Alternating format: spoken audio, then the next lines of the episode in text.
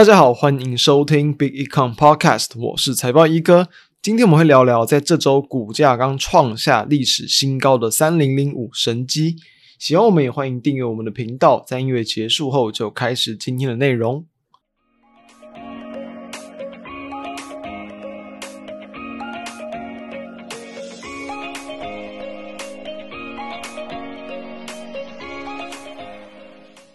这周台股的走势可以说是非常好，就是在最近嘛，不是台股回测半年线嘛？那当然过程之中哦，看起来一度跌破，但其实哦，这个打双脚就是在技术面去寻找支撑哦，很长需要去观察的一个点，就是在这个先前嘛，第一次回测到半年线，诶，没有跌破，开始走一个缓步的反弹格局，然后后面又再经过一波修正之后，诶，这个地方哦，又是一次回测半年线没有跌破，那它就会形成一个就是更稳健的。一个下档支撑，那就会更为有利在后续的一个台股行情，让它持续的再重新走一个可能更为强劲的反弹行情。所以在这个阶段，其实啊尤其在刚好我们录制时间。九月十四号也是台股整个族群性嘛，然后还有一些整理的股票来重新发动，以及像是柜买指数去突破季线这些迹象，它才刚开始，所以我认为后续其实还有很多可以就震荡过程之中去进场的机会，那也希望大家可以好好的去把握。那今天我们要聊的神机呢，就是在九月十三号嘛，啊，之前一天去往上创下波段新高。其实有神机在过去以来一直都算是一档营运相当的稳健，然后它的获利率啊，其实什么都是一个很呃稳健成长的一个公司。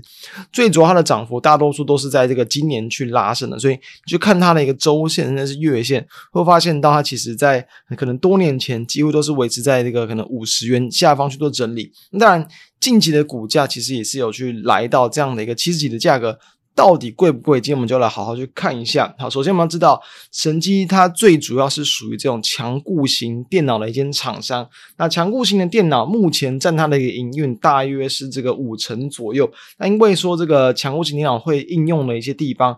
会偏向在比如说像是医疗，然后航空，甚至国防啊，然后甚至很多自然资源的一些探勘哦，甚至船舶等等，所以。这些东西它就需要，不管像是笔电、平板，它有更坚固的一些设计。你要防撞、防摔嘛，防水、防各种污染等等，甚至还有一些高低温的一些这种承受的能力。所以说，这其实会是一项比比较属于利基型市场的项目，那它就比较没那么容易会受到这种可能景气大幅度的波动影响，所以才会导致说，诶，为什么会说它是一间营运稳健的公司？就是因为它的产品别就是属于这种需求比较不容易大幅度。变化的方向，那当然，它还有其他一些部分，四成主主要是在这个机构件，而这四成里面大约有六七成就是偏向在这种消费型电子的应用，比如说我们跟各种手机的一些边框、外壳等等。这些东西，当然它就会受到消费型电子的景气影响。但其实神机在这一块做的还不错，什么意思呢？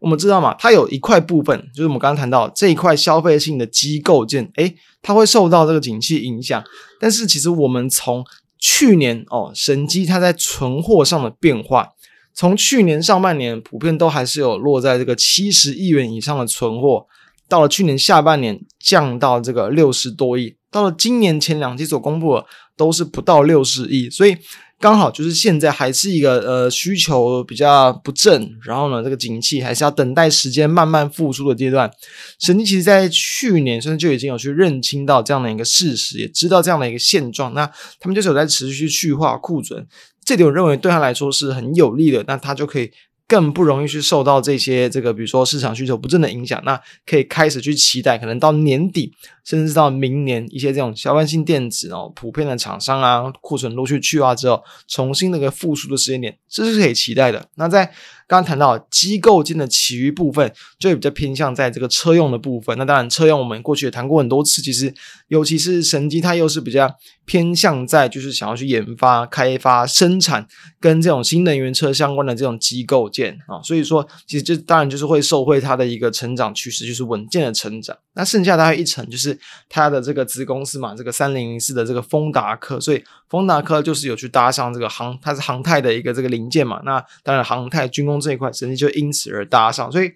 它就会有分为几种不同的产业别，但一种就是偏向强固型电脑，这个我们在看台股普遍会去归类在工业电脑这一块。那像是在这种可能机构件呢，它就属于比如说电子零组件。啊，像是比如说航太这块，那当然就可以去跟其他的一些国防航太相关的厂商来去做一个比较。好，那其实哦，除了刚刚谈到它的这个比如说子公司丰达科以外，其实我们刚谈到，像强固型电脑嘛，它其实刚谈到本来就是也有去运用在军工的这一块市场，所以说，其实在这个之前的一个乌俄战争爆发之后，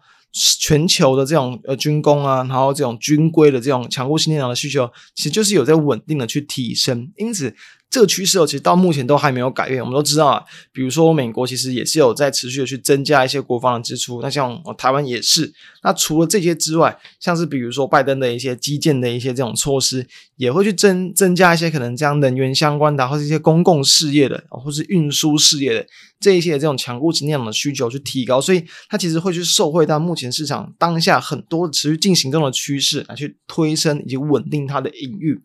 所以说，其实审计它在今年呢，目前累计到现在八月份公布的营收是年增八点七三八，其实是一个还蛮稳健的一个成长。然后呢，八月份的营收也是今年的一个新高，等于就是说嘛，代表说目前这样的一个，比如说看像刚刚谈到这种军规军工市场，它的一个需求还是很畅旺，那就会持续推升到审计的一个营运。那除了这些东西之外，其实我们来去看到它的一个目前评价的变化。因为其实审计它在上半年是赚了这个二点九五元，然后呢有大约这个两亿多左右是这个转投资哦，它所这个转投资呃这个获利所挹注的，就其他上市柜的这个公司的这样的股票获利。所以把这些去掉之后，其实我认为再搭上说下半年，像刚才那么。八月份的营收是创下这个今年的新高，那下半年的营收，我认为可以很比较乐观的去预期说优于上半年的情况，你全年要去赚到超过六块钱，我认为不是一件难事。所以再去对比，像不管我们刚刚谈到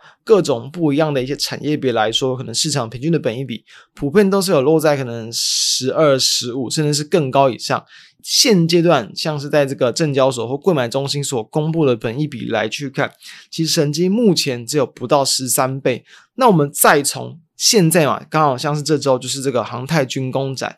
以最近呢，就是有各种不同的题材去轮番上阵，然后去轮轮番的去发酵。我当然认为，其实在现在有军工展，以及在这个选前，都还是会有这种军工的一些类股持续吸引到市场关注的方向。所以呢，它可以算是一间就是少数哦，就是有实质的获利，甚至是获利稳定的军工股。为什么？我们这种假设获利不稳定，或者是获利还没有很漂亮的话，那你的本益比用这种证交所去算的数字一定会很贵。所以我们就对比其他的一些这种航太军工股，几乎大部分这种台厂本益比都比审计高很多。比如说，甚至像成田、宝一，诶，是有来到超过六十倍。那像这些全讯啊、千富、千富精密啊、世新科、祝融这些，都是有在二十五倍以上。所以。可以说，我成绩是目前来说，我认为第一个从评价上相当具有补涨空间，而且是获利相对稳定，并且有在成长的公司。再来，它的股价刚刚谈到，它也是去整理了好几个月之后，才刚去突破这个就七十几元的关卡，然后呢，来去往上去突破一个位阶。所以，我认为这样的一个走势，就是整理之后往上去突破，搭配到台股再走一个反弹行情嘛，它就更有机会去吸引到其他市场的关注。除此之外，哦，在这一根就是九月十三号的一根长红 K 之前，它其实是这个在筹码上，就是内外资法人都是持续的再去买超，同时这个融资是持续的去递减的标的，代表说其实筹码是很一直集中往这个法人的手上，那当然就会更为稳定、更为稳健嘛。稍微在短线上比较不利的因素就是。大涨这一天哦，融资融券突然都飙高，就是很多当冲嘛，就是看到股价很强，尤其是那一天，其实台股还没有开始往上去反弹攻击，所以吸引到了很多买盘之后，我认为但短线会一定会有所震荡。但对比到所刚刚谈到的一些情况，不管从评价面，不管从当下的台股的市况，以及这样个股它自身的一个技术面跟它的一个形态上来看，我认为其实都还是有一个持续可以去。整个把股价去往上拔一个位阶，这样的一个情况出现，所以说短期我认为震荡之后还有机会再攻，中期只要再度去压回到比较中场一些均线，或者是最近这几个月的整理区间位置，我认为都会是相对一个很值得去关注的一些机会。所以呢，提供哦这两个股它目前的状况啊，以及哦它的一些这个利多以及可以关注的地方，提供给大家参考。那相关的资料都会放在我们 FB 的跟这个 B 康的网站上，大家欢迎可以去浏览。那以上就是我们今天的内容，希望对大家有帮助。我们下周再见，大家拜拜。